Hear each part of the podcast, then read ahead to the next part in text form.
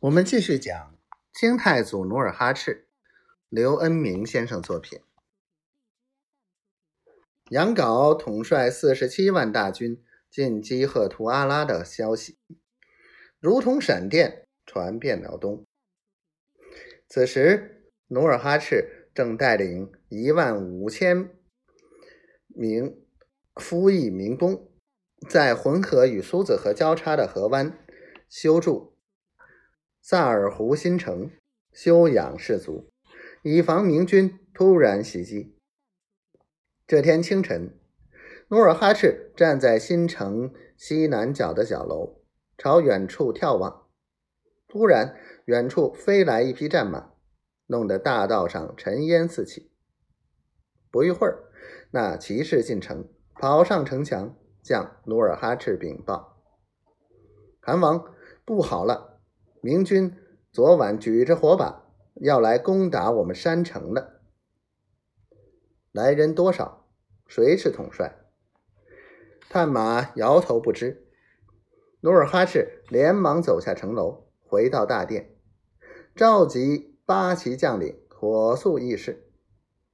众旗主坐定之后，忽然又有探马进来报告，禀报韩王：末将获悉，明军四十七万，兵分四路，已于昨晚出兵。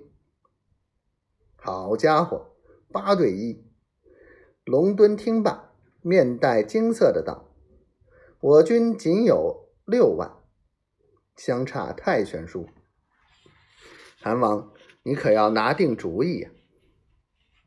嘿，不必听那一套。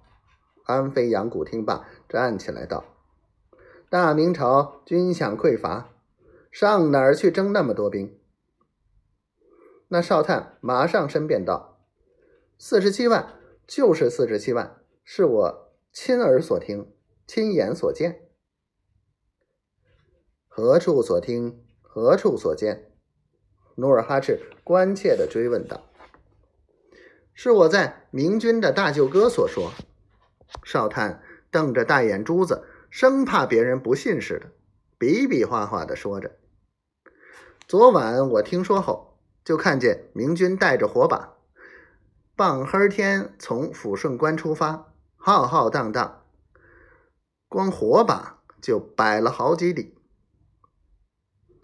那叫外强中干。安飞扬谷笑道：“如果明军真正兵强马壮，何必晚上行军，白天打仗？”龙敦听了，稳不住神了，他一拍以扶手道：“哎呦！”安飞扬谷大臣，这回可不是跟尼堪外兰打仗。